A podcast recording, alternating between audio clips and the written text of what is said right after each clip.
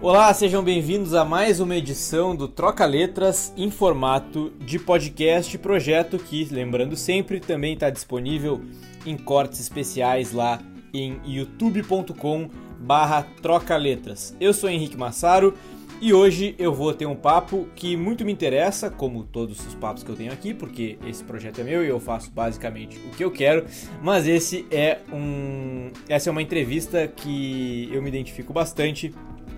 Eu vou conversar com o Carlos André Moreira, ele que é jornalista e trabalhou por muitos anos, muito mais tempo do que eu, inclusive, em jornal impresso. Ele esteve no jornal Zero Hora, que é o periódico de maior circulação aqui no Rio Grande do Sul, por 20 anos, a maior parte desse tempo trabalhando na área cultural, escrevendo, entre outras coisas, sobre literatura. E desde 2020, quando ele saiu do jornal, ele acabou fazendo uma transição, digamos assim, e hoje ele atua como comunicador de uma forma um pouco diferente, que também tem a ver com algo que eu tento fazer hoje em dia, que é através de um canal no YouTube. Ele criou o Admirável Mundo Livro ainda em 2020, durante a pandemia, espaço onde ele resenha diversos livros e fala de literatura de maneira geral. A gente vai conversar um pouco sobre essa mudança de carreira depois de ele ter atuado por tantos anos nessa que é a forma mais tradicional que a gente tem na imprensa, podemos dizer assim, e para hoje está em frente a uma câmera conversando com o seu público que começa a ser construído aí desde o ano passado. Fiquem agora com a minha entrevista então com o Carlos André Moreira do canal Admirável Mundo Livro. Não se esqueçam de comentar o que vocês estão achando desses episódios aqui na íntegra do Troca Letras. O meu Instagram é @massarohenrique e lembrando sempre acompanhe também os cortes especiais como eu mencionei lá no youtube.com barra troca letras. Carlos André, bom, primeiro bem-vindo, então obrigado de novo por ter, por ter topado o convite. Eu que agradeço o convite, muito obrigado pela atenção, obrigado pela gentileza. Legal. Eu quero começar falando sobre, até te adiantei isso um pouco antes. Uh, tu tá com um canal no, no YouTube, né? O Admirável Mundo Livro. Começou esse ano, não foi? Ou o ano passado? Não, ano passado, ano, vai, já... ano, passado, nós estamos. É, foi na, na pandemia, né? Isso. Já na pandemia. Já tem, já tem um ano? Tem, tem mais um ano já. O meu primeiro vídeo foi no final de agosto Inclusive, era um vídeo que aproveitava o lance de ser agosto para falar de agosto na literatura, a fama do azar e mais o suicídio de Getúlio, que era tudo meio próximo. Sim, eu, eu que estou me confundindo nas datas, até porque eu acho que o primeiro vídeo teu que eu assisti, que eu vi, foi do Solução de Dois Estados, do Michel Laube, que inclusive foi lançado ano passado, né? Então, realmente me... É, esse é do ano passado. Sim. Isso. Eu... É? Não, eu ia dizer que com essa coisa de pandemia, eu é. mesmo me, me confundo às vezes Tá, uhum. esse vídeo eu fiz agora, eu fiz ano passado, não sei. É, eu, um eu, me, eu me perdi no tempo, assim, é uma coisa impressionante. É, cara, eu, o que eu acho legal, que eu queria começar conversando, é da tua transição, né? Tu trabalhou por, acho que mais de 20 anos aqui no jornal Zero Hora, tá, tô certo? Uhum, 23 a, anos. 23. A maior parte do tempo, ou todo o tempo, na área de cultura, né? É, a maior parte do tempo. Eu entrei no final dos anos 90, fazendo alguns projetos especiais como freela, e depois fui contratado para trabalhar com geral, polícia. Depois passei para o esporte, onde eu fiquei uns três anos, mais ou menos, como setorista do Inter. E aí passei para o segundo caderno. E aí sim, que eu devo ter ficado uns 15 anos, acho, fazendo Sim. O segundo caderno, para quem não sabe, é um caderno bem tradicional da área de, de cultura aqui do, do Rio Grande do Sul tu essa era a área que tu já tua área de predileção assim ou tu foi meio que por por demanda do jornal assim? Não, eu sempre gostei dessa área. Digamos que a área em que eu tive sempre mais afinidade foi essa área de literatura, a área da cultura. Eu sempre foi uma coisa que eu gostei consumir enquanto, sei lá, cidadão civil, digamos assim. E eu entrei no jornal onde havia vaga. Entrei como repórter de geral e de polícia, que eu considero uma grande escola. Na minha época era uma grande. Eu ainda sou da geração para quem os as vagas iniciantes normalmente eram como uh, repórter auxiliar de esportes ou repórter de polícia, que são duas escolas bastante interessantes para começar trabalhando, porque esporte é o único, digamos, setor, alguns criticam isso, inclusive, mas é o único setor em que há uma concorrência de fato no Rio Grande do Sul em termos assim de, de tamanho, digamos assim.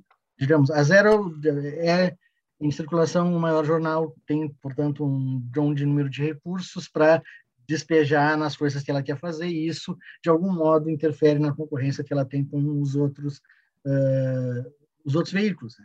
No esporte, isso não funciona, de qualquer, tanto que a gente viu recentemente a eclosão de um grande número de rádios, rádios menores, rádios via satélite, rádios online que vão cobrir o esporte e se dão bem, porque aí basta a questão também do teu repórter, ter não sei o que. Então, no esporte é uma concorrência efetiva. E na polícia, a polícia é um, um, uma área muito delicada, na qual tu mais ou menos aprende, inclusive, a contar a história que tu vai fazer, porque a maioria dos casos envolvendo polícia, bem ou mal, tu já tem uma história pronta, tu só precisa descobrir o meio de contá-la, digamos assim. E depois disso eu fui precisar um caderno para cobrir uma feira do livro nas férias da setorista, que era Cíntia Moscovitch na época, uhum. e depois daquilo ali abriu uma vaga, a Cláudia Laitana, que era editora na época, me convidou e eu aceitei. Foi assim que eu comecei ali. Legal. Queria saber como é que foi essa transição depois de ter escrito sobre cultura, literatura e cultura em geral para o meio talvez mais tradicional que existe, né, que é o jornal impresso, e aí, aí no ano de 2020 começar a fazer um canal no YouTube, que é uma, uma forma completamente diferente de comunicação. Eu acho que eu, inclusive, fui atrás dessa ideia de fazer o canal do YouTube justamente porque era uma coisa muito diferente e que eu não havia feito ainda. Eu já, na época que, o, que a Zero estava estabelecendo ainda a coisa de buscar uma cara para o seu online, né? tinha muitos vídeos que eram gravados e tal, vídeo de reportagem. Eu já fiz várias experiências com vídeo naquela época.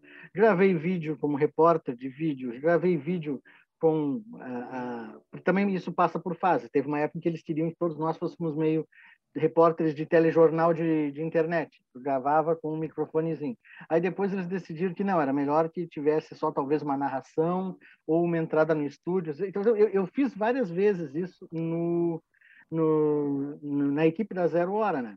Inclusive, achei esses dias aí o link para um documentário que eu cheguei a, a, ajudar a produzir como repórter, como entrevistador, sobre a Feira do Livro, especificamente, que eu hum. gostei muito dele, mas aí eu fui olhar o link, o link está quebrado, que é essas Puxa. coisas de internet, uhum. ocorre assim também.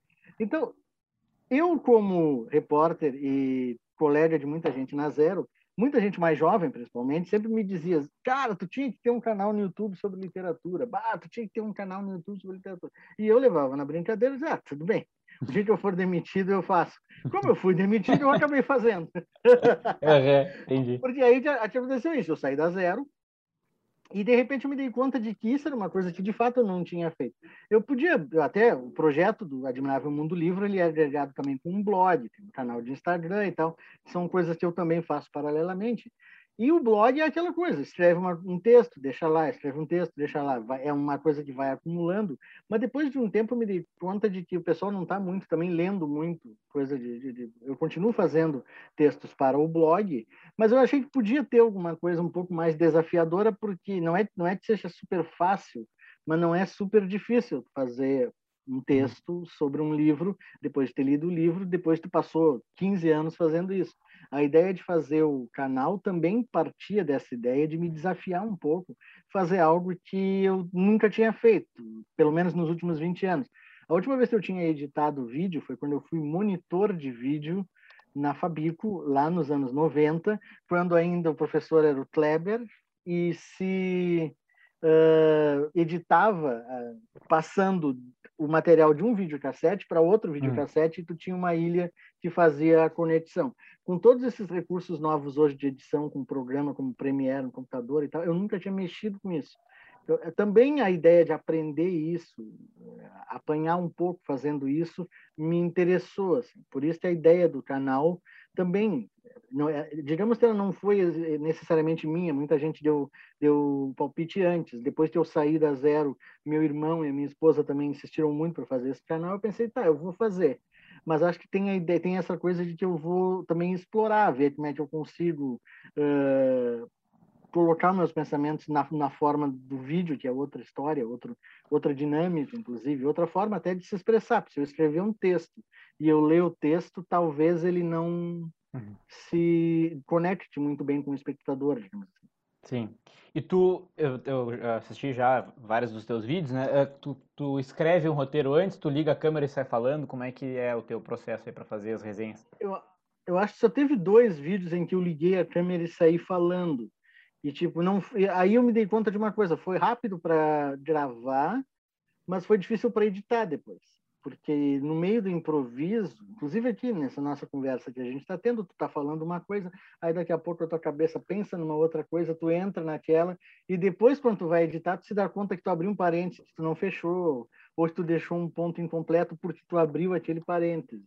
Aí eu cheguei à conclusão de que talvez fosse mais fácil fazer um roteiro, mas obviamente eu não leio o roteiro, eu faço o roteiro, porque enquanto eu estou fazendo o roteiro, eu também já mais ou menos estou explicando para mim mesmo ao escrever mais ou menos qual é a ordem que eu quero falar as coisas. E é nesse momento, por exemplo, que eu posso daqui a pouco trocar. Não, esse ponto aqui sobre o autor fica melhor mais para diante, e esse ponto sobre aqui, para a obra, eu puxo mais para cá. Então, há essa possibilidade de mexer muito na hora do roteiro, e eu fiz o roteiro, eu dou uma lida duas, três vezes no roteiro, e aí, na hora de ligar a câmera, eu simplesmente não olho mais o roteiro, porque aí eu vou lembrando do roteiro e falando o que é uma, uma, uma, forma de tornar mais natural ao mesmo tempo, mas um pouco mais estruturado. Digamos que o meu, meu método é meio que o, o caos trabalhoso, porque eu tenho o trabalho de fazer o roteiro, mas na hora de falar eu meio que lembro da forma como eu escrevi e uhum. não necessariamente eu o, o digo ipsis literis. Uhum. Vai ficando tipo tópicos na tua cabeça assim também, né? Eu... Sim, sim. Uhum. sim. Entendi.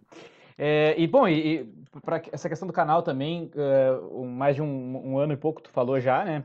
Como é que tu sentiu? Óbvio, um canal começou do zero, né? Uh, falando sobre literatura e tal, tem, tem, tem o seu tempo para as coisas darem uma virada, mas tu, como é que tu sentiu o retorno? Fechou alguma comunidade interna ali das pessoas comentando? Como é que como é que está sendo isso? É, no, o primeiro vídeo foi bem assistido pela novidade. Ele chegou a ser, inclusive, noticiado uma, uma notinha ou outra aqui e tal. E aí depois ele foi ele vai gradativamente ganhando novos inscritos, aí para, vai um pouco e para. E como eu tô lidando com esse canal de uma forma assim muito cabeça fria do tipo, eu não não não pus nenhum anúncio pago ainda em Facebook, uhum. em, eu não, não turbinei nenhuma publicação em Instagram, não sei o que, chamando, eu meio que estou apostando no, no acaso para acertar alguma coisa no, nesse algoritmo maluco aí que ninguém Sim. entende. E os que entendem, eu, eu olho com uma certa suspeita. É. Dizem é. que um dos caras que mais entende do algoritmo no Brasil é aquele tal de, não sei o que lá, Peter, do canal E. Ah, sei. e aquele é. cara é um tremendo um idiota. Então, ele se é um... ele sabe do troço, talvez eu talvez não é. vá muito pelo lado deles. Então... Eu, eu, eu, comecei a me pegar um ranço disso justamente um pouco por um cara, por, por, esse cara até. Eu tava, quando comecei, cheguei a olhar um vídeo ou outro sobre como usar o, algoritmo, e aí era esse cara falando assim, já me deu, já me deu um certo é. ranço assim. Pois é, para mim funcionou mais ou menos assim. Então, muitas coisas eh, eu faço como ainda sou, ainda gosto de ver ele como um canal também jornalístico, uma das coisas que eu fiz antes de começar o canal foi dar uma assistida em como era processado esse tipo de conteúdo. E eu notei que há vários canais a respeito disso, né? Tem uns dois ou três que são de fato canais assim com muita visualização, o resto tudo mais ou menos na média em termos de público e a forma de fazer esses canais ela também varia um pouco assim. Tem gente que simplesmente liga a câmera e faz um resumo da trama. Tem gente que abre a câmera faz um resumo da trama e aí na hora de chegar na parte de análise ela parte muito mais para o impressionismo ah o que me chamou a atenção nesse livro foi isso ah eu gostei disso eu gostei daquilo eu gostei e que não é muito o meu estilo então uhum. minha, eu vi uma janela para daqui a pouco tu ter um canal que primeiro varia um pouco o conteúdo, não é só resenha do último lançamento. Às vezes eu pego um tópico, faço, sei lá, um pequeno ensaio juntando mais de um, de um livro sobre aquele tópico uhum. e falo sobre aquilo. Faço uma lista também, não é só não, não é só também lista, mas eu tenho uma lista periódica que de vez em quando eu faço de cinco livros com um tema comum. Até está na hora de fazer outra, porque a última faz tempo já. Uhum. E também, ao mesmo tempo, fazer esse tipo de, de resenha, de apresentação de um livro e tentar, de algum modo, casar um pouco a coisa da leveza do, do, do, formato, né? Porque não pode ser muito, muito uh, hermético quando está fazendo um vídeo assim para um público, no, mas ao mesmo tempo não precisa malbaratar a forma de, de, de modo a ser tudo muito, muito raso. Então eu queria fazer algo que fosse nem sempre, talvez nem sempre o cara consegue, mas queria fazer algo que fosse, fosse divertido, que fosse uh, tivesse uma alta carga de informação e que tivesse uh, um pouco mais de densidade. Assim. Não, não vai ser, obviamente, um tratado acadêmico, mas vai ser algo com um pouco mais de solidez do que simplesmente eu ligar a câmera e dizer, bah, gostei desse livro, entende? Uhum, uhum. E, e à medida em que eu fui lançando esses vídeos, alguns deles foram encontrando um público. Eu não sei se daqui a pouco, por, por, um, por uma acumulação natural, ou se alguns deles simplesmente tocaram em algum tema que, que o pessoal estava afim de ouvir, assim. É, o canal foi um dos primeiros a falar, por exemplo, do livro do Faleiro, Supridores. Uhum. Ainda já, lá julho do ano passado, alguma coisa assim. O livro tinha recém-lançado, sido lançado pela Todavia. Eu li e fiz um comentário. E esse vídeo, na época, ele teve pouca visualização, inclusive para a média do canal, que não é muito grande. Mas aí o tempo foi passando e as pessoas foram redescobrindo esse vídeo e hoje ele está entre os mais assistidos. Assim como, sei lá, em 19 de abril desse ano, eu fiz um. Na, na, naquela semana, eu fiz um vídeo sobre literatura e a representação do indígena na literatura brasileira. E esse vídeo também, ele ficou algumas semanas com muito poucas visualizações. E teve um dia ali, por sei lá, eu fiz o vídeo em abril, teve um dia ali em agosto desse ano, que talvez ele tenha sido citado em alguma coisa, talvez ele tenha sido uh, colocado em alguma apostila que eu não estou sabendo, uhum, uhum. mas ele deu um pico assim e ele subiu, subiu e hoje ele está entre os mais assistidos também. Uhum. E quanto tu perguntou sobre comunidade, sim, tem um monte, tem um, não digamos, digamos que não tem tanto comentário ainda que eu não consiga responder um por um. Eu consigo responder um por um. Então, é, tu pode ver que não deve ser muitos, mas já tem um bando de gente que vem, recorre, tem pessoas que comentam mais de uma vez, comentam em mais de um vídeo, tem gente que deixa uma impressão, tem gente que um dos vídeos que teve o maior, digamos, número de comentários contenciosos foi um que eu fiz sobre o George Orwell, mas esse eu já fiz esperando que talvez viesse alguma coisa, porque como era um vídeo que inevitavelmente ia ter um tom político, porque né, não dá para falar claro. de George Orwell sem ser político, eu sabia que esse, esse talvez provocasse alguma confusão, mas até não provocou tanta confusão. Apareceu um cara que pôs um emoji e aí um outro cara que dis, discutia a minha abordagem, eu, eu respondi para ele, ele ficou puto porque eu respondi com textão, né, textão. Eu simplesmente respondi ponto por ponto de o cara tinha me falado. Ele falou: É, tu não sabe ouvir crítica? Não, eu sei, tanto que eu tô. Tô, tô te respondendo. Tô te respondendo ponto por ponto. Assim. É. Então, é, é, mais ou menos essa situação do canal atualmente. Nós estamos chegando perto dos mil inscritos.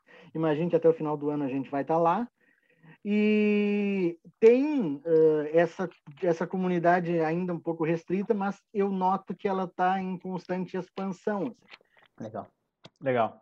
É, tu, tu faz, então, claro, tem algumas sacadas de pensar, ah, esse vai ser um vídeo que vai render, que vai ser o assunto que... Isso eu percebi que, obviamente, tu faz, tem que fazer um pouco, assim, mas também tu faz conteúdos que tu tá afim de fazer, eu acredito, né? Ah, tô afim de falar sobre esse livro.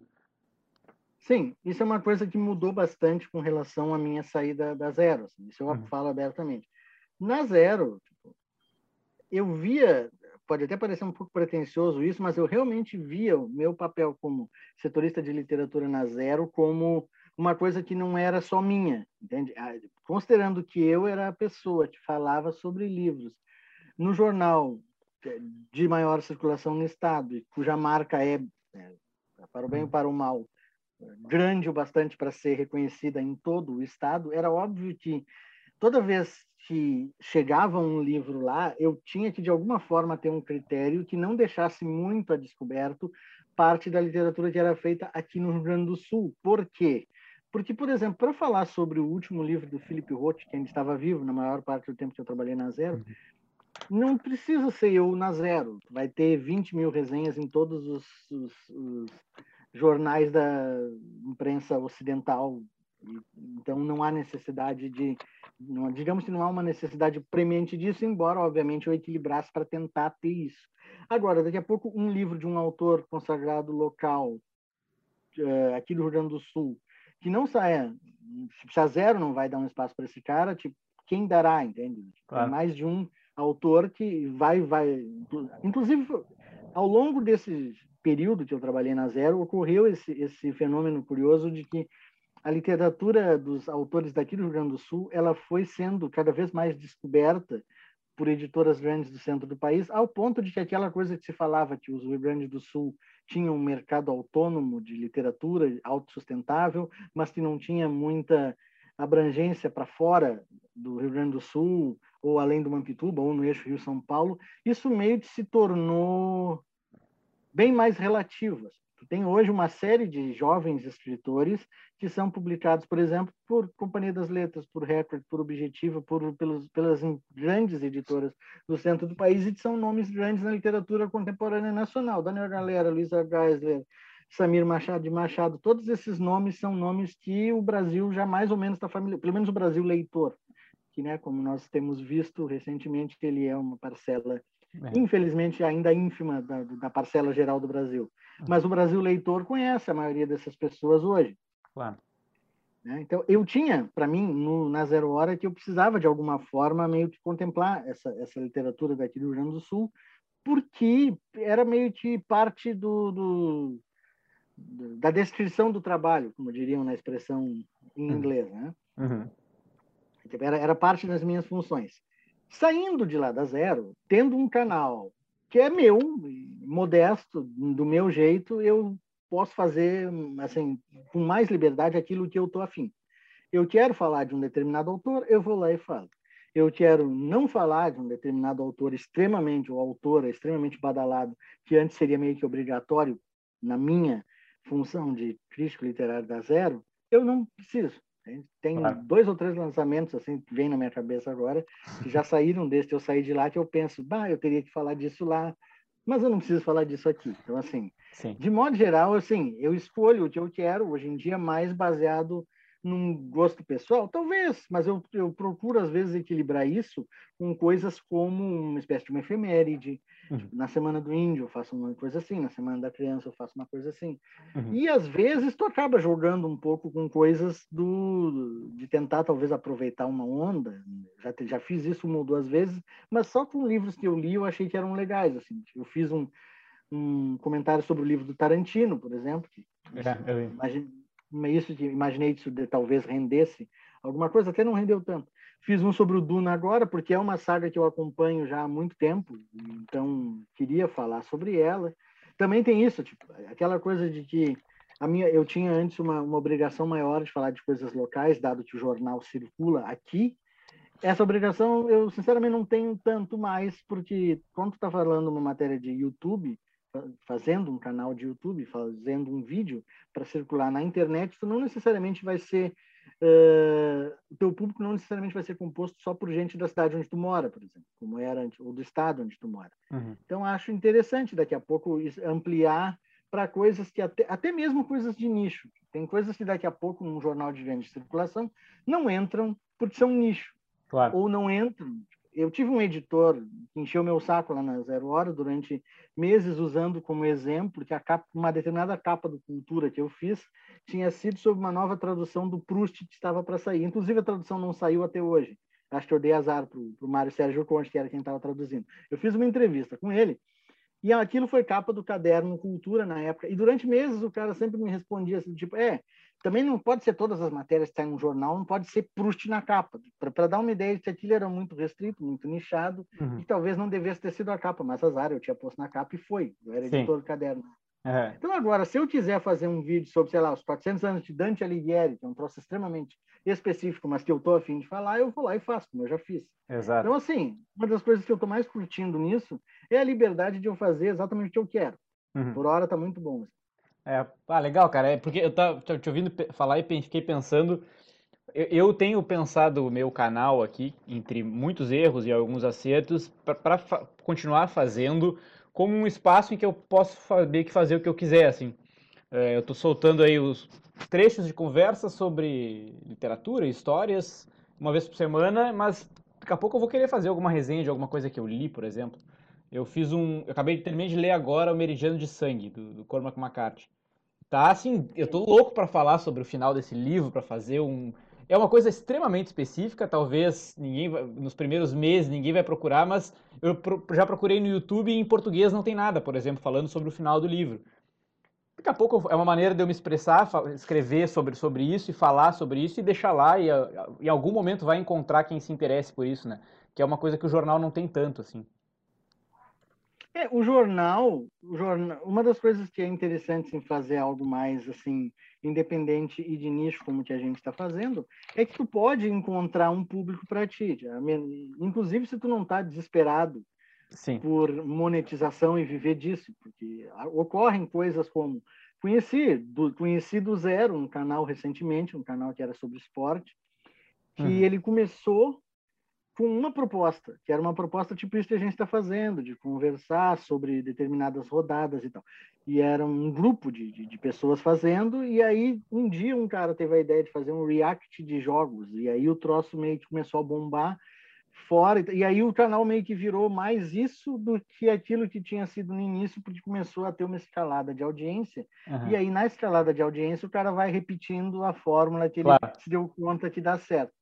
Eu ainda não encontrei nada que eu vá repetir, que vá dar esse tipo de audiência gigantesco na minha área aqui. Mas acho interessante de ir encontrando um público à medida em que eu vou fazendo. Uhum. Já num jornal de grande circulação, um programa de TV, mesmo, por exemplo, um, tinha um programa de TV que, infelizmente, foi tirado do ar, o que eu acho uma grande pena, que era o programa do Rui Carlos Osterman, que tinha na Gaúcha, né, que era sobre cultura, falava uhum. sobre livros, falava sobre cinema, sobre teatro, entrevistava o pessoal que estava com peças na cidade.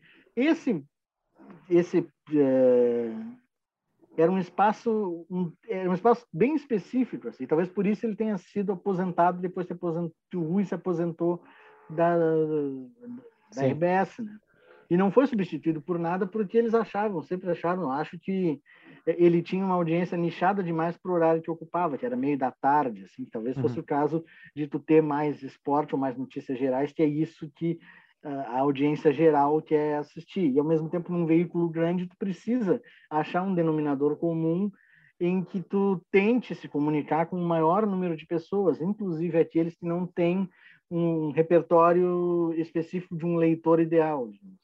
O próprio segundo caderno, num certo sentido, ele já tinha uma liberdade um pouco maior de ser um pouco mais restrito. E ainda assim, eram constantes as reclamações, inclusive de dentro do jornal, isso é, é, é havia uma, reclama, uma, reclamação interna muito grande, não sei como é está agora, não estou mais lá um ano e meio, de que o segundo caderno ele era muito sobre coisas específicas e que não eram de muita audiência. No momento em que começou essa uh, escalada do online em busca da audiência, isso começou a ser uma questão de fato muito bombardeada. E o veículo, tá, até entendo, o veículo é um veículo grande, precisa chegar à maior audiência possível. Agora, para esse canal que eu estou fazendo aqui, alguém pode me perguntar, ah, mas tu, tu falou lá sobre, sei lá, Dante, tu falou sobre uh, Boccaccio, tu falou sobre uh, literatura da Idade Média, ninguém ouviu falar disso. Bom, o problema é teu. O canal está ali para quem claro. quiser assistir. É. Se não quiser assistir, é só não assistir. É Exato. É simples. Não, isso, e, além de tudo, tem essa coisa. Isso tem uma plataforma que não é nem a TV aberta, uhum. que tu liga e aquilo pim na tua cara. Então, assim, este canal, ele provavelmente, se, o algoritmo do YouTube recomenda ele para umas pessoas que já têm algum interesse na área de literatura. Pode acreditar que se vocês receberam alguma recomendação de mim por enquanto, ainda não foi porque eu anunciei, Sim. fiz anúncio nenhum, porque eu não fiz anúncio nenhum.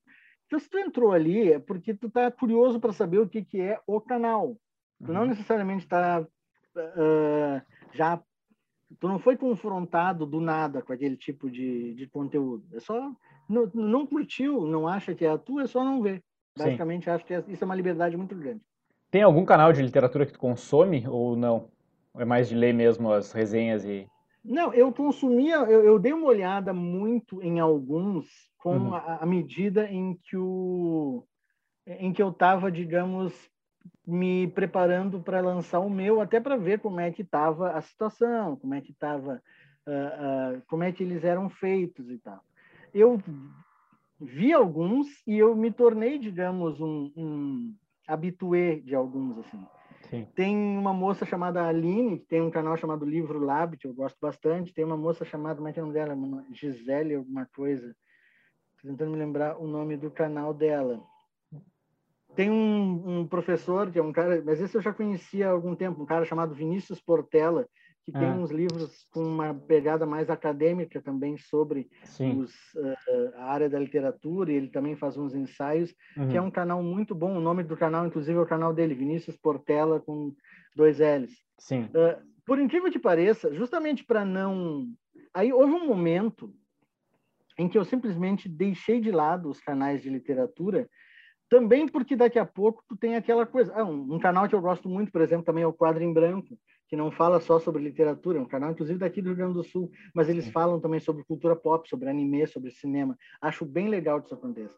Uhum. E, e, eu deixei de lado um pouco os canais de literatura depois que eu me uh, que eu comecei a fazer o meu, justamente porque tu tem aquela coisa que às vezes assim como a gente vai tratar todo mundo da mesma pauta eu tento eu tento não ser influenciado pelo que está nos outros canais já para poder fazer o que eu quero uhum. e ao mesmo tempo em termos de estrutura em termos de inspiração eu acho que eu busco mais hoje em dia inspiração em canais de resenhas de filmes do que propriamente é. em canais de gente que fala sobre literatura porque eles não estão falando sobre o mesmo aí daqui a pouco assim eu vou fazer um vídeo sobre, sei lá, um dos vídeos mais recentes que eu fiz sobre um livro já bastante estabelecido, que é o Não Verás País Nenhum, por exemplo. Uhum, uhum. Eu não vou ver o que, que eu não eu não estou afim de ver o que, que a Tatiana Feltrin disse sobre esse livro, para que isso nem entre, nem, nem, nem, digamos, se infiltre na minha cabeça e daqui a pouco eu diga algo parecido no momento em que eu estou falando diante da câmera. Uhum. Então, eu prefiro meio que, em termos de estrutura, em termos de apresentação de como se monta um vídeo e tal, eu prefiro acompanhar muito mais os caras que fazem resenhas de filmes, como PH Santos, o cara dos Meus Dois Centavos, uhum. Otávio Gado, do canal, acho que é Super 8, o nome do, dele, do sim, canal sim, dele. Sim. Um cara chamado Daleno Nogari, que também faz críticas de cinema. Ah, eu já vi, sim. Já viu o Gustavo Cruz alguma vez? Sim, o Gustavo Cunha também. Não, tem, o Gustavo, Cruz, tem o Gustavo Cruz, que eu gosto sim. bastante também, é. e tem o Gustavo o... Cunha, que é um cara que faz mais coisas sobre área sim. de cultura pop, quadrinhos, assim. São o... todos caras que eu olho Legal. e dou uma olhada, vejo, tiro Gustavo... coisa dali. Gustavo Cruz eu acompanho, ele, ele teve aqui inclusive no, no, nesse podcast aqui, já participou, gravei com ele uma vez faz alguns meses. Ah, um cara muito legal. Eu de até para ficar dica para quem está ouvindo aí, eu, de literatura eu, eu gosto de, de, de, assistir. Eu não assisto tanto assim também, assisto de vez em quando. As, obviamente o Admirável Mundo Livro e tem, eu gosto do Livrada também, não sei se tu já viu. Sim, o do Yuri. É. Ah, eu vejo, já vi, já vi. É, acho muito legal, carregado de ironia, assim, acho um estilo bem próprio, assim. Gravei com ele ontem, inclusive. É, não, não, um, um, trechinho já foi pro ar, mas o episódio inteiro não foi. E tem o. Eu descobri recentemente, eu não vejo muito, mas uma outra resenha eu vi, é bem diferentão, assim. Vassoler, sabe quem é? Não, não. Agora eu me lembrei de uma, de uma das pessoas que eu ia comentar. Eu gosto muito do é. canal da Gisele Eberspecher, o nome da moça. Ah, essa eu não Gisele, conheço. Gisele Eberspecher. Acho que é Livros Novos, não, tá. não sei. Mas, mas tá procurando pelo nome dela, vem. Mas Sim. não, esse, o Vassolero, eu não conheço. Ele é professor, ele, ele fala bastante Dostoiévski, que é uma coisa mais, assim, mais ele fala de filme também, mas acho que é mais essa área. Assim, eu vi alguns vídeos só, achei interessante. O... Bom, enfim, ficou várias dicas aí para quem, quem quiser acompanhar. Carlos André, deixa eu te perguntar antes da gente falar da questão do, do Jabuti, que a gente combinou de falar, né, dos finalistas rapidamente, assim. Uhum. Uh, tu tá a. Bom, tu falou 15 anos tu acompanhou a área cultural aqui diretamente, né, trabalhando com isso, e agora segue fazendo no canal. Eu acho que é bem é, curioso e bem interessante a gente falar que tu acompanhou a evolução da literatura em Porto Alegre, assim, de uma galera muito interessante, né? Desde a geração lá, até antes um pouco, né? Mas a geração da galera, pessoal da Granta lá, que, que né, saiu na revista Granta, como Daniel Galera, a Carol Ben Simon, o Cherchenesky também, teve, foram vários ali, né, que, que despontaram aqui de Porto Alegre nessa, nessa ficção contemporânea e aí hoje a gente vê nomes como José Faleiro, por exemplo, o, o Jefferson Tenório, né? Para citar dois aí que também estão na, nas premiações. Houve uma mudança muito grande, né? Que reflete um pouco a mudança do próprio mercado editorial e do próprio né, do pensamento do Brasil e da questão também de dar espaço para outras histórias e tem, tem muitas questões envolvidas assim, mas tu acha que dá para observar isso na própria literatura produzida pelos autores aqui de Porto Alegre? Eu acho que é, a coisa, o, o, eu acho que era o Adorno que dizia que a literatura é a forma social condensada. Hum. E isso é uma verdade no sentido de que essas transformações que tu está falando, elas têm muito a ver com a própria transformação da dinâmica social, tanto de Porto Alegre quanto do mundo, porque entra essa questão. A gente tinha falado de que Porto Alegre antes fazia uma literatura que era considerada mais autocentrada, mais autossuficiente, consumida inclusive por quem era mais daqui do que de outros uh, estados e tal. A partir dos anos 90, principalmente, ocorre um, um movimento cada vez mais amplo e inevitável de globalização, no qual o Brasil se insere e no qual o Rio Grande do Sul se insere dentro do Brasil, digamos assim. A maioria das, das, editorias, das editoras vão mudando de mão, editoras vão fechando, tipo, o mercado editorial vai se reconfigurando e às vezes essa reconfiguração ela é quase sangrenta e brutal, tanto que assim, no, no, no ar rarefeito das grandes editoras, terminou-se com umas quatro ou cinco só, várias sendo absorvidas por outras, e até que há pouco tempo das duas das maiores se fundiram numa só, que era o Objetivo e a Companhia, ou seja, uma concentração de mercado gigantesca. Porém, e isso, é da, isso talvez seja a coisa interessante desse tipo de dinâmica, à medida em que isso vai acontecendo, também os movimentos de resistência ou de contrafluxo também vão, vão acontecendo a literatura do tipo, a, o mercado editorial encolheu, as livrarias foram para o saco, e quanto mais isso vai acontecendo, porque algum outro ator gigante vai tirando os players, como dizem, médios do mercado, há uma reconfiguração na qual se organiza um bando de gente menor, pequena, e que vai também estabelecendo um nicho independente ou uh, que defende ainda determinados valores que vão sendo tirados de campo por esse crescimento.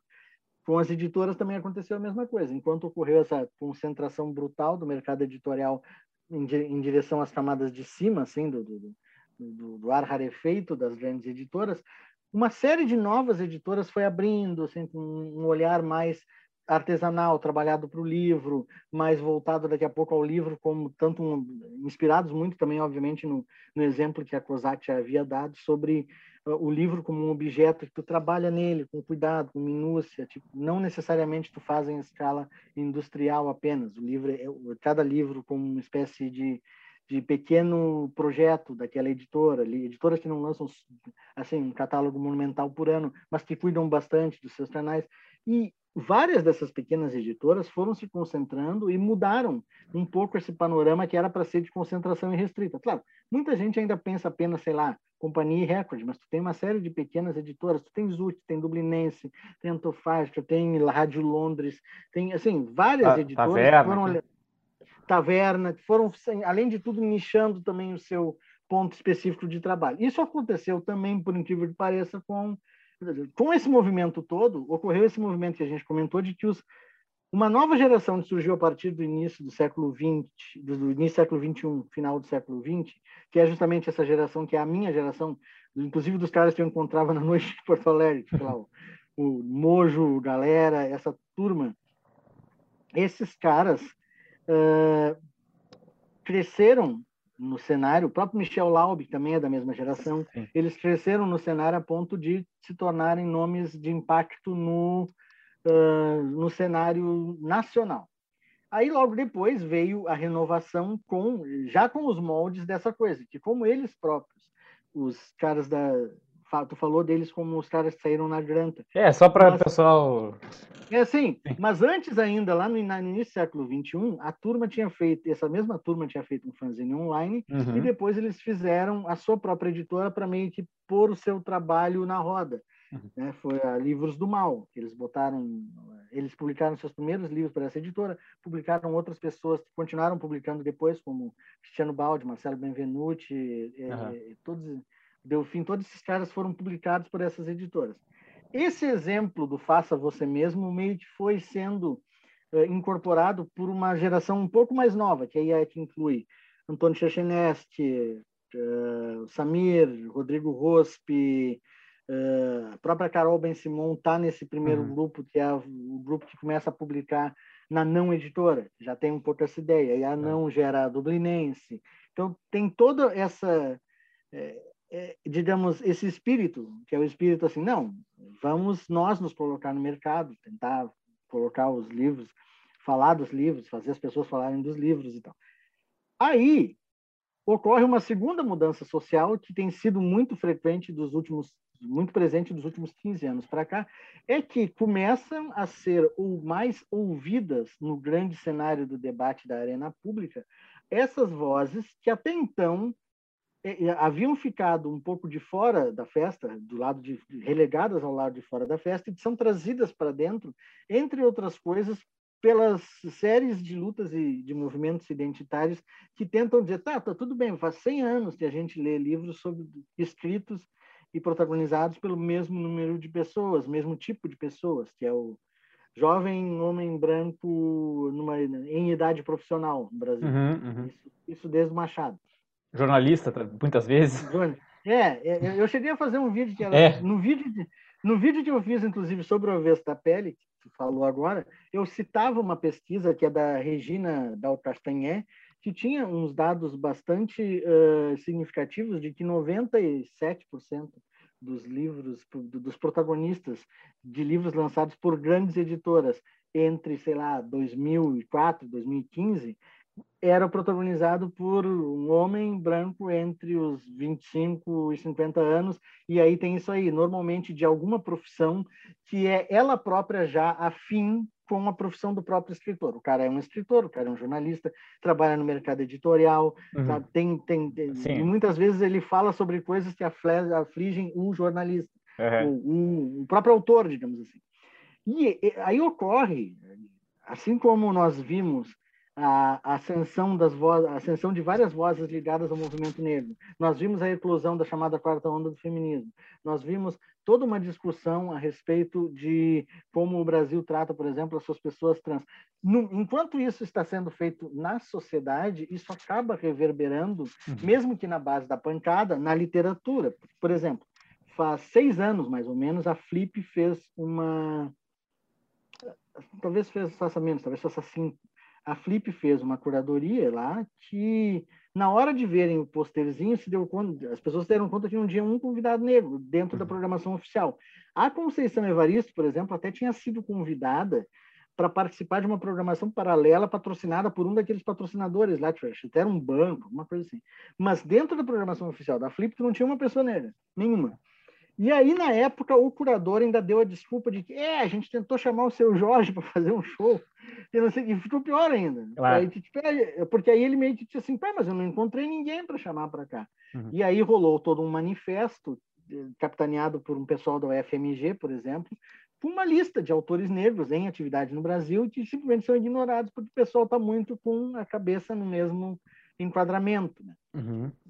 Com isso, depois de cinco, tipo, depois dessa, dessa polêmica, esse assunto, toda vez que ele meio que eh, volta à cena, se fala muito nisso. E isso, inevitavelmente, vai acabar entrando na cabeça de algumas pessoas mais jovens que vão fazendo carreira no mercado editorial. E aí eu acho que isso explica porque que algumas portas foram se abrindo para um, pra, digamos, as portas foram se abrindo, digamos, no, no mercado mainstream da literatura. Porque, por exemplo, sempre houve essa luta subterrânea, por exemplo, tem Sim. Ronald Augusto, que é um poeta daqui de Porto Alegre, ele já deve ter, ter criado umas três, quatro editoras. Assim. Uhum. Normalmente, ele também é um cara que lida muito com a publicação do Oliveira Silveira, por exemplo, que agora uhum. começa a ser reconhecido como um intelectual que ele é.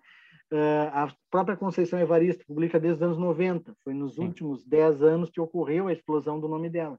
É. Então, parte do que eu acompanhei nessa evolução é isso como a, o quadro social meio que vai se traduzindo em coisas que vão acontecendo no mercado editorial, mesmo que na base de muita luta, muita insistência, uhum. muita assim, gente batendo de frente para lembrar, olha, a gente está aqui também. Uhum. Agora, como é que isso vai, como é que, digamos, a atual quadra triste que a gente se encontra, né? com a ascensão de um pensamento extremamente conservador e contrário a tudo isso, Ainda não sei qual é o, reflexo que isso vai ter no mercado editorial e na própria Sim. literatura. Em tese, uma das coisas que eu já notei é que vários autores que começaram a escrever numa outra situação, começaram a escrever ali naquela época, no início dos anos 2000, com uma ideia completamente assim, ah, eu quero ser independente para escrever o que eu quero, sobre, sobre o que eu quero. Esse tipo de autor, ele hoje, ele é um cara que, é, digamos, ele ele já pensa mais em escrever sobre o período. Pode pegar o próprio exemplo do Paulo Scott, por exemplo. O Scott, uh, hoje, ele abraçou muito mais essa coisa de estar escrevendo sobre as questões, inclusive, de, discriminação racial no Brasil, uhum. todos os problemas que a gente vive. Um cara como o Galera, por exemplo, que sempre teve um olhar mais, uh, talvez um pouco distanciado dessa coisa mais política, ele não que ele tenha virado panfletário, mas tu já consegue enxergar isso. Sim, o último livro dele é, é, é um livro de ficção científica, né? Uma mudança é. muito grande, assim, né? É, é, e é um livro que toca nessa questão. O primeiro conto, por exemplo, ele nem é de ficção científica, ele é um conto absolutamente realista é. sobre um casal que está tendo filho no dia em que Bolsonaro vai se eleger. Isso. Ou seja, tu vê isso chegando num cara como Galera. O Michel Laube, por exemplo, que também escrevia muito sobre temas extremamente intimistas, como, sei lá, a relação de dois irmãos num jogo de futebol, ou a relação entre dois amigos que começaram a, a, a frequentar a praia juntos e. Uhum. Esses são temas dos primeiros livros. O Laudo é um cara que ele entra depois na coisa de, de, de, de traduzir a contemporaneidade, justamente porque o, o cenário se mostrou assim exigente. Tipo, talvez eu precise entrar nesse cenário. Então, é, quando tu tem não, desculpa, desculpa, pode falar. Não, é só encerrar assim, quando tu tem algo tão gigantesco que se avoluma como uma coisa que afeta todo mundo e que não, não é não é muito amigável a ti, não, uhum. não vou uhum. falar nem que tem um inimigo comum, mas claramente é um inimigo comum. Quando tu tem um inimigo comum no horizonte, as pessoas começam a se dar conta de que, tá, determinadas coisas talvez eu possa lidar mais tarde, agora nós temos uma prioridade maior. E eu acho que isso está acontecendo na literatura uhum. contemporânea como uma, um reflexo dessa situação que a gente vive hoje.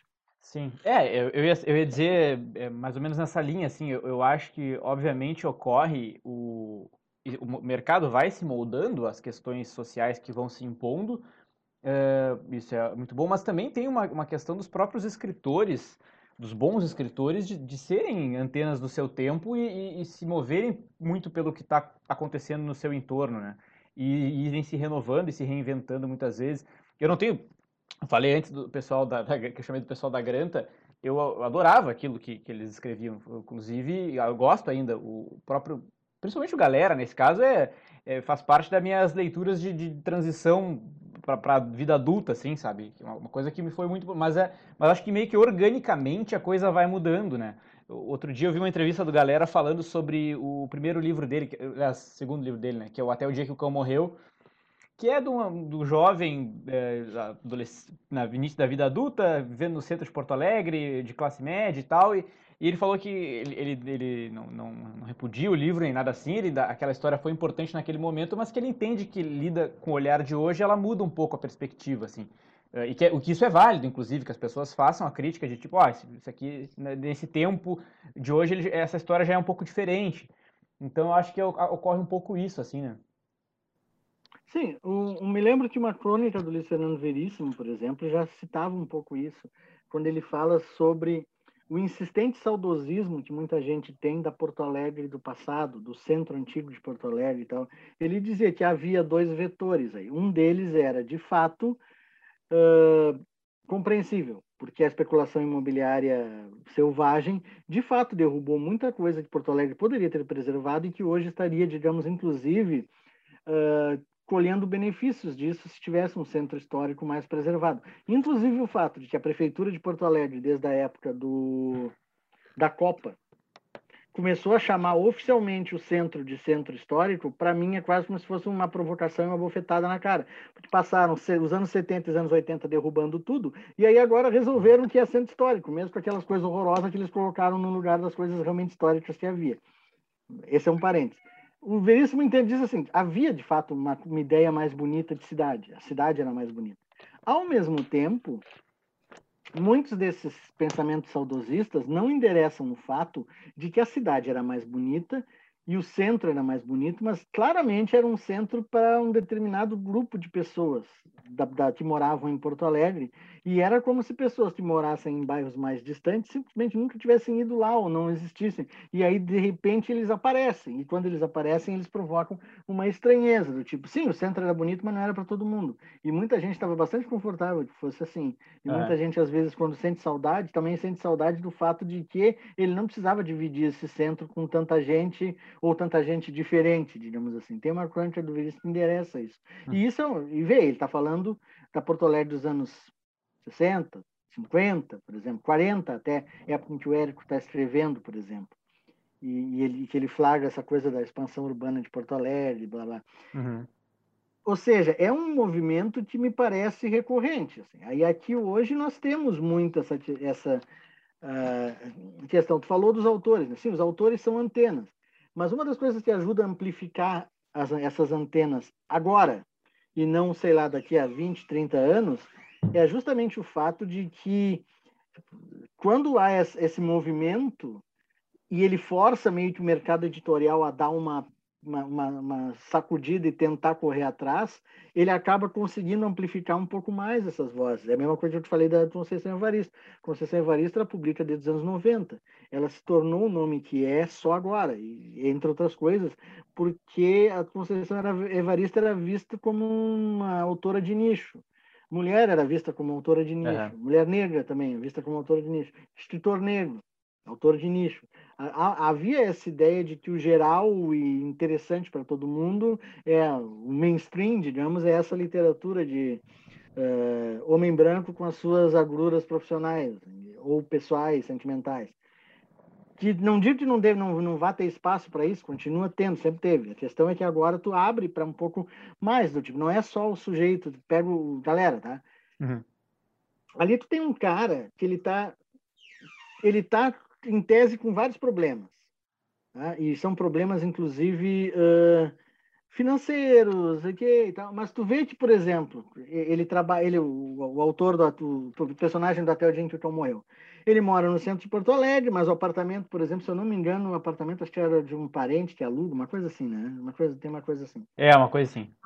É, às vezes ele também está sem grana porque ele não está construindo os trabalhos, mas aí tipo, daqui a pouco ele vai almoçar na casa da mãe. Tem uma cena que ele vai almoçar na casa dos pais. Ele está com um problema de, de, de... Estômago. De estômago e tal. Eu sei, isso, ou seja, são dores que também somam aos problemas que ele está tendo. Mas são determinados, são, digamos, uma classe de problemas que são completamente diferentes de, por exemplo, os problemas que um personagem como o protagonista do masculino, do avesso da pele, vai enfrentar, por exemplo. Claro. Ou como os dois protagonistas do livro do Scott lá, que é o irmão mais claro e o irmão mais escuro. Tipo, o mais claro vai para Brasília, vai fazer uhum. é, parte de, de uma, um comitê que vai discutir cotas e tal. Esse é o sujeito que vai como esse é o sujeito que vai sendo incluído, digamos assim, e o outro meio que fica para trás e diz assim, é, meu, isso aí parece que tu tá dando umas cartadas para... Tu nunca, tipo, tu nunca passou por metade do que eu passei e tu fica usando isso aí como se fosse uma propaganda para ti e para as tuas coisas Sim. que tu quer e tal. Então, são determinadas tensões que não apareciam. Uhum. Não que elas não existissem, não, não, existiam. E tem autores que, inclusive, já lidavam com isso. Os livros do Ferrez, por exemplo, tem mais ou menos o mesmo tempo que os livros do Galera, por exemplo, mais uhum. ou menos da mesma época. Sim. E, e, então se percebe aí que era uma questão que estava na sociedade, mas demorou até que todo esse esse caldo de cultura, toda essa massa de, de, de, de lutas fizesse as editoras precisar parar e prestar atenção, tipo, meio que na marra. Se, fosse, se não fosse por isso, a coisa ficaria como estava por mais de 30, 40 anos. Por ah. isso eu acho que eu, eu, meio que menciono um pouco, porque eu vejo nesse panorama contemporâneo uma espécie de pequeno resultado que vai sendo dado. Não, não é ainda o resultado necessário, mas tipo, pequenas janelas que vão se abrindo por essa pressão. Entendi. Meu querido, muito obrigado, foi, foi muito legal. Espero que tenha curtido o papo aí. Te agradeço mais uma vez pelo, por ter participado. Eu te agradeço novamente o convite, muito obrigado. Abraço a todo mundo que, tá, que nos acompanhou até aqui. Muito obrigado. Valeu, cara, sucesso. Até mais. Até mais.